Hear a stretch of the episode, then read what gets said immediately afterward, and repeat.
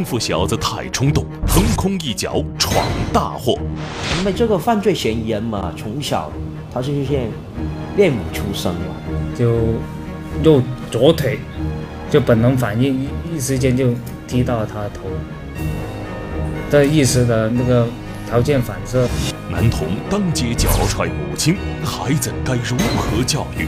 这孩子也太没有教养了，这是啊，是啊，那个这孩子，我感觉应该是家教有问题。判案说法为您讲述。观众朋友，大家好，欢迎收看《判案说法》，我是吴听。咱们都知道，遇到交警设卡、武装检查，或者是深夜查酒驾，驾驶员和乘客呢都应该主动配合民警的工作，放慢车速，慢慢靠边，出示证件，不要嫌麻烦，这是咱们老百姓的责任和义务。不过近日，就在重庆的酉阳县，有两名男子在遇到警察设卡盘查时，竟然一脚老刹车来了个急刹，还准备强行的逆向掉头逃跑。民警见势不对，立刻追了上去，结果车上的两个人连车都不要了，撒腿就跑啊！怎么一回事呢？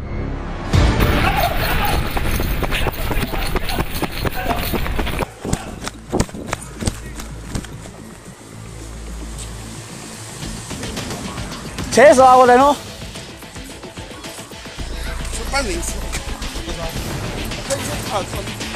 不好上啊！哪个遭了？哪个遭了？他都没闯。那个把车开过来，先把车全部检查。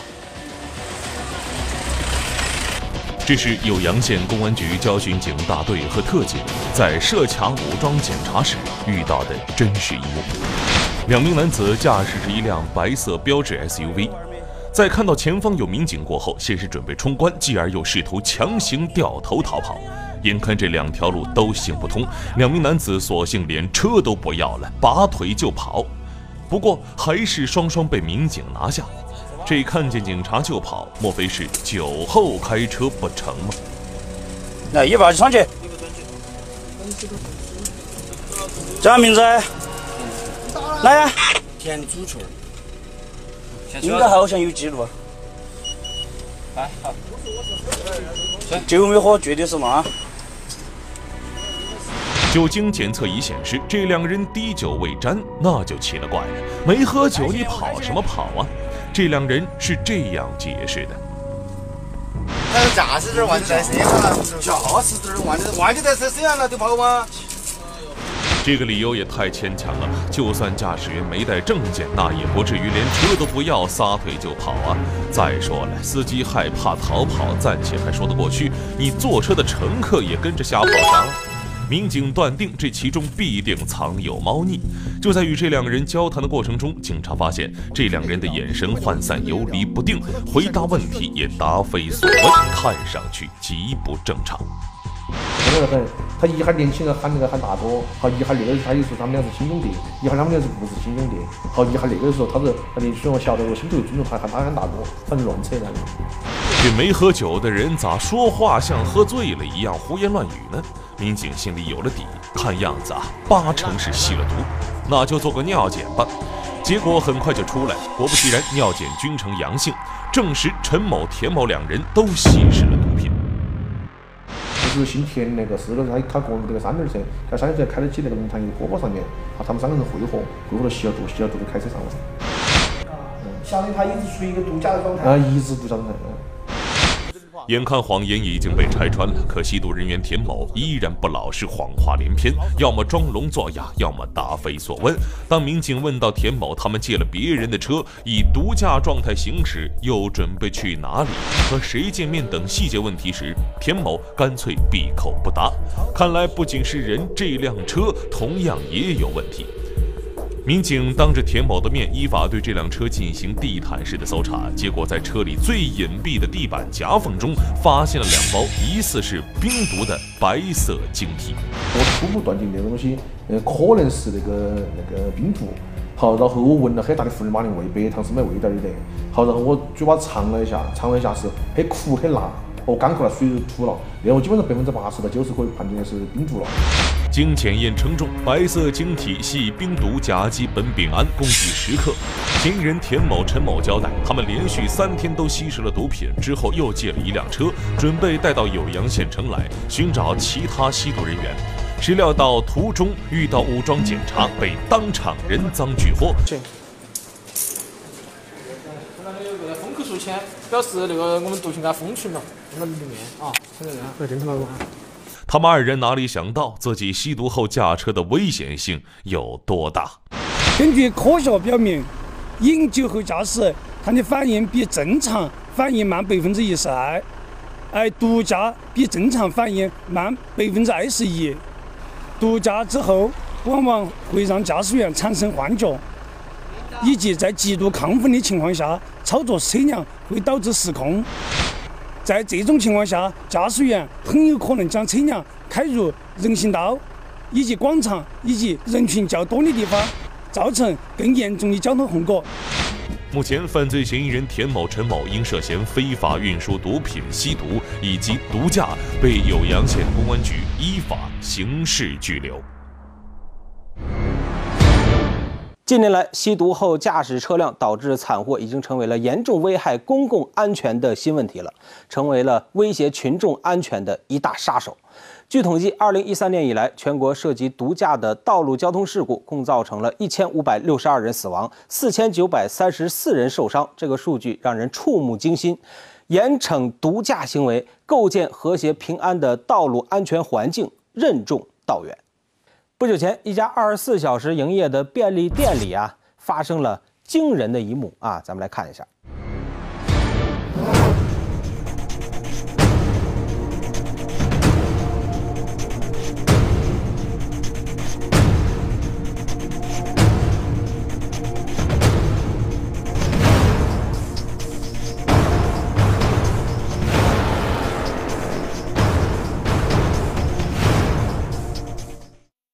凌晨一点，四惠附近一家二十四小时便利店内，走进两名奇怪的男子。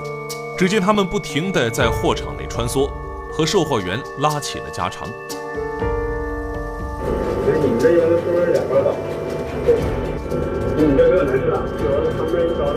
两名男子虽然挑了两条烟和几件日用品摆在了收银台，但心思仍然没放在东西上，倒是很关心店里有几名店员，货款放在哪里。在了解了一番情况后，戴帽子的男子所在的超市门口，另外一名男子走到收银台前，朝着收银员微微一笑，从兜里掏出了一把折叠刀。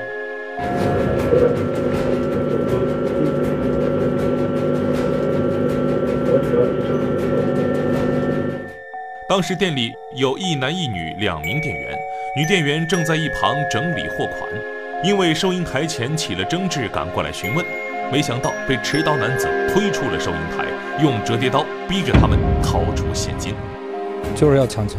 你看，一张不够，他又要。店员给他拿了三张五十块钱的，然后他把那些东西也抢走了。最终，两名男子拿着香烟和生活用品和抢来的一百五十块钱逃离了现场。通过现场的监控，侦查员发现这两人。正是他们寻找的抢劫嫌疑人。呃，当时店员反映啊，两名嫌疑人应该在十十八九岁到二十二十一二岁这这么一个年龄段。然后通过这个现场的监控录像，我们来看这两个嫌疑人作案的时候，啊，也显得比较稚嫩，啊，稍稍微有一些紧张。十二月十七号，在一家二十四小时便利店内，同样发生了抢劫案。当时店员反映的一个细节就是，嫌疑人年纪不大，常见的手法甚至有些幼稚可笑。那俩小孩特小，你知道吗？我跟他说的时候吧，他不像那种说说搂住你脖子，还说要的，他就这么拿着刀比划。张女士今年五十八岁，是超市一名收银值班员。据她介绍，这两人先是进入超市挑选了一些食品，可就在结账的时候。人却突然跑出了店内，刚想那什么，结果门开了，水果就来了啊！刚有人来送东西，对对对，你知道吗？啊，然后他走了，他们走了。意外的出现让两名嫌疑人仓皇逃窜，但是他们并没有走远，而是躲在不远处暗中观察。这是他第二回进来，进来以后直接就到这个收银台这块儿。他就在这儿啊，我给你商量点事儿，你跟我商量什么事儿？给我点钱。我说我干嘛给你点钱呀？我抢劫。我说你要干嘛？他就把刀子就从兜里拿出来了。据张女士说，两名年轻男子看起来不到二十岁，还没自己的儿子大，小小年纪就拿着一把折叠刀进行抢劫，让她有些哭笑不得。她好言相劝，希望两个年轻人能够迷途知返，可没想到对方始终面带微笑，满不在乎。咱们这起案子是当时的他们作案的第一起，因为他们持后期三起案子持的刀都是咱们这起案子里头他从便利店里拿的。两名年轻男子根本不听劝，不停地恐吓收银员，让他们打开收银柜。拿到钱后，两人迅速逃离了现场。通过对案情的分析，侦查员发现，虽然人生没什么长期经验。但他们这些做法满不在乎的样子令人担心，一旦受到刺激，两人很可能做出更加出格的事儿。为了将嫌疑人抓获，侦查员调取了案发地周边数百个小时的监控视频，终于发现了一条重要线索。两起案件之间相隔三天，但两名嫌疑人的衣服根本没有更换，这意味着他们根本没有固定的居所。嫌疑人选择这个便利店虽然比较分散，但是这个便利店周边都有网吧，啊，嫌疑人是经常沉迷于网吧。他在上网的过程中，他有时路过，或者是发现旁边有便利店，而且这些便利店他选择的作案的便利店都比较偏僻。果然，在案发地周边的网吧内，侦查员再次发现了嫌疑人的踪迹，以此锁定了嫌疑人的身份。面带微笑持刀抢劫的男子叫付子润，十九岁。戴帽子放哨的同伙景枪飞今年二十二岁。得手之后，两人分道扬镳，一个跑到了河北晋州，一个躲在了北京的出租房里。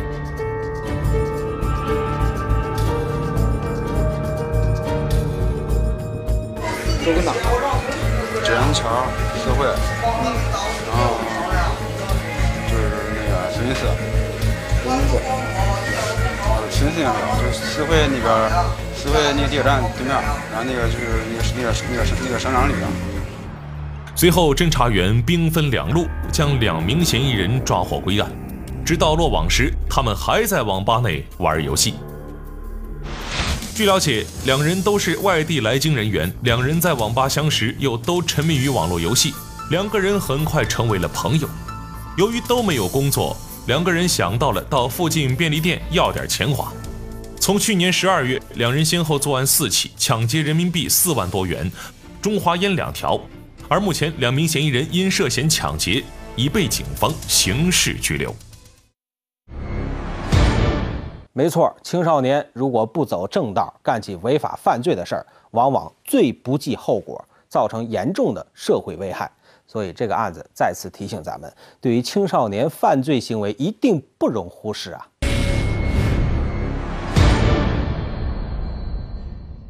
功夫小子太冲动，横空一脚闯大祸。因为这个犯罪嫌疑人嘛，从小他是一些练武出身嘛，就右左腿就本能反应，一时间就踢到了他的头。这意识的那个条件反射。男童当街脚踹母亲，孩子该如何教育？这孩子也太没有教养了，这是啊，是啊，那个这孩子，我感觉应该是家教有问题。拍案说法，为您讲述。一名身穿黑色上衣的年轻男子和一名戴着头盔、身穿绿色背心的男子不知何故发生了言语上的争执。突然，黑衣男子挥手将绿色男子头盔打翻在地。就在绿衣男子将头盔捡起的瞬间，黑衣男子又飞起一脚，直接踢向绿衣男子的头部，绿衣男子径直倒地。黑衣男子迅速骑车逃离了现场，随后绿衣男子被路过的市民送医院抢救。然后我爸爸被打的时候，当时是倒地了，然后所以这边的话，他脑部的话现在是左右两边都有出血，所以这边的话他的意识没有清醒，就是病情严重嘛，所以这边的话他就是还没有度过危险期。被打的男子姓程，今年五十六岁。因为这当头的一脚，程某至今仍躺在医院的 ICU 病房里，还没有苏醒过来。当众伤人，行凶者逃逸。接到报警后，民警立刻展开调查。刚开始我们追的时候，发现这名男子吧，啊，车上有一名煤气罐。我们从这个特这个特征嘛，慢慢逐步追，发现他在那个一个煤气公司门市部那里工作。根据嫌疑人逃跑的路线，警方很快锁定一名在煤气公司上班的年轻男子韦某，有重大作案嫌疑。就在民警准备对其进行抓捕时，韦某主动来到公安机关投案自首。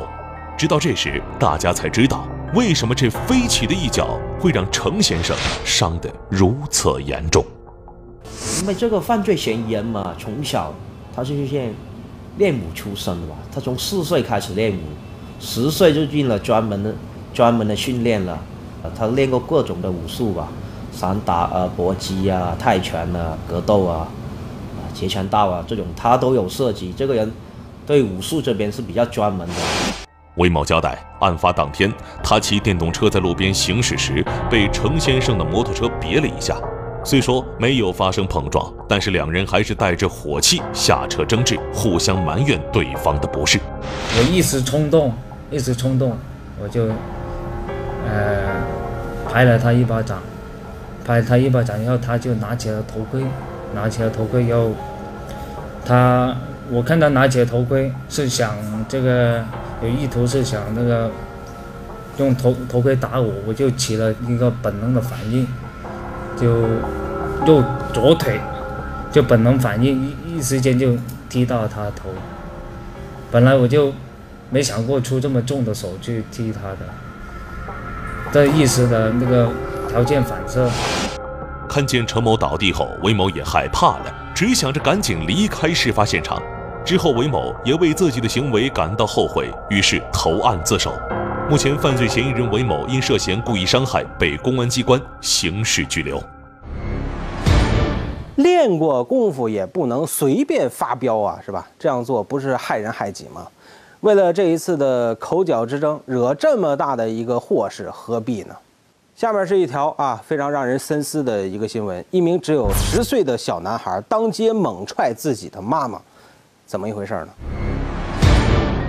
视频当中，这名小男孩今年十岁，只见他接连踹了自己母亲四脚，这一幕真是让人大跌眼镜。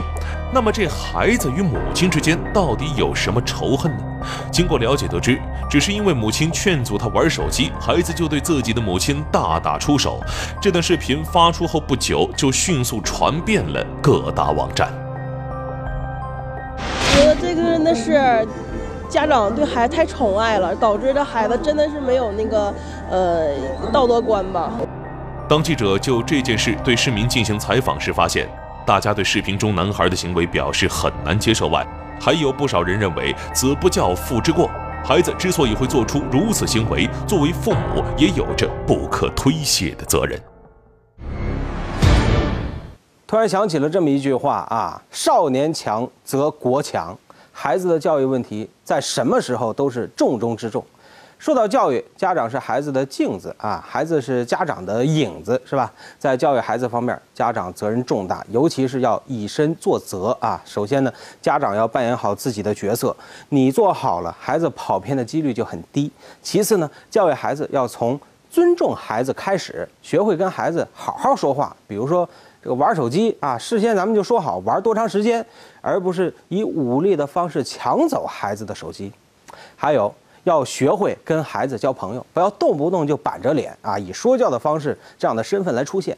咱们回到这个案例当中啊，说这样的事情已经发生了，这个妈妈呢就应该找孩子好好的谈一谈，先承认自己有一些失误啊，没有尊重孩子，然后让孩子说说自己的一个错误，是吧？只要双方都意识到了各自的错误，才有改正的可能，而不是以暴制暴，一味的错下去。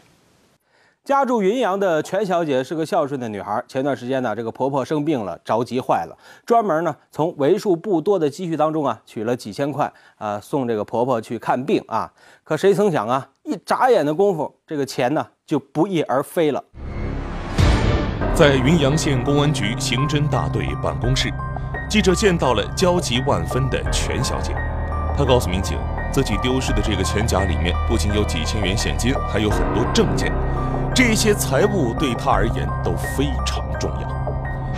嗯，钱包里面有两千三百的现金，是准备呃给我外婆看病剩下的，准备去存的，没来得及存。然后还有呃身份证、嗯医保卡还有银行卡，全部都丢了。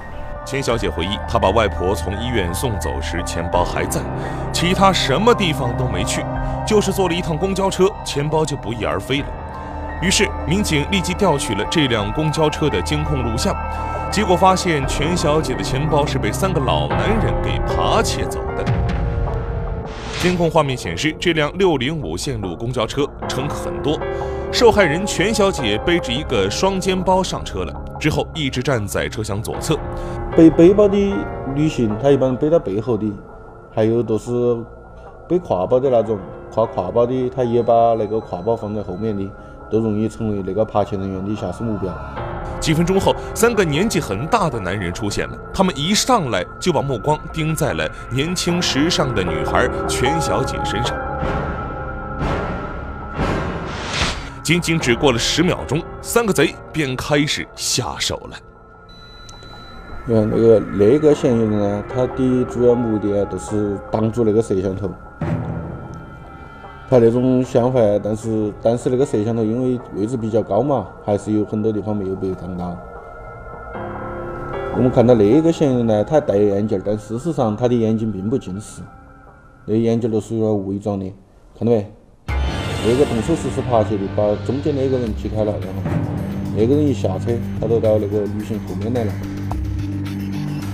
马上就要动手了。三名扒手一前一中一后，分别负责遮挡扒窃和望风。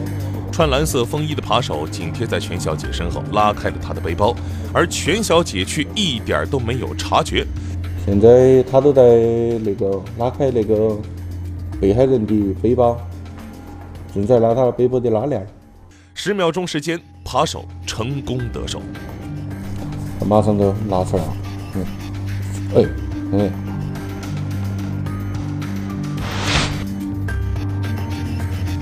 放到这些衣服口袋里面了，马上就给他点个头，你看，点个头就下车。那两个走的后门，那个走的前门。这三名扒手分工明确，动作娴熟，一看就是久经沙场的老贼。民警根据经验判断，这些人极有可能有过盗窃前科。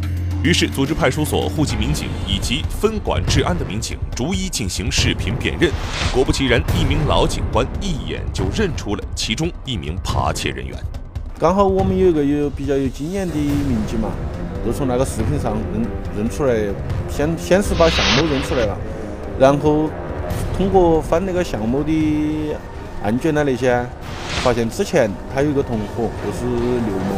然后我们再反过来一个让认识刘某的人辨认他那个录像，来确定的，弄得都确定他们两个人身份。三名扒手的身份很快被确定，刘某、向某和何某三人均有盗窃前科，其中刘某和向某出狱才刚满两个月。很快，嫌疑人向某被警方抓获，而另外两名同伙迫于压力，主动来到公安局投案自首。您瞧瞧这三个老贼啊，年纪最大的快六十了，最年轻的呀也五十了，三个都是当爷爷的人了，还出来干这种偷鸡摸狗的这个勾当啊，真是丢人！并且呢，他们偷的还不是一次两次，呃，屡教不改。好了，感谢收看《判案说法》，我是吴听，明天见。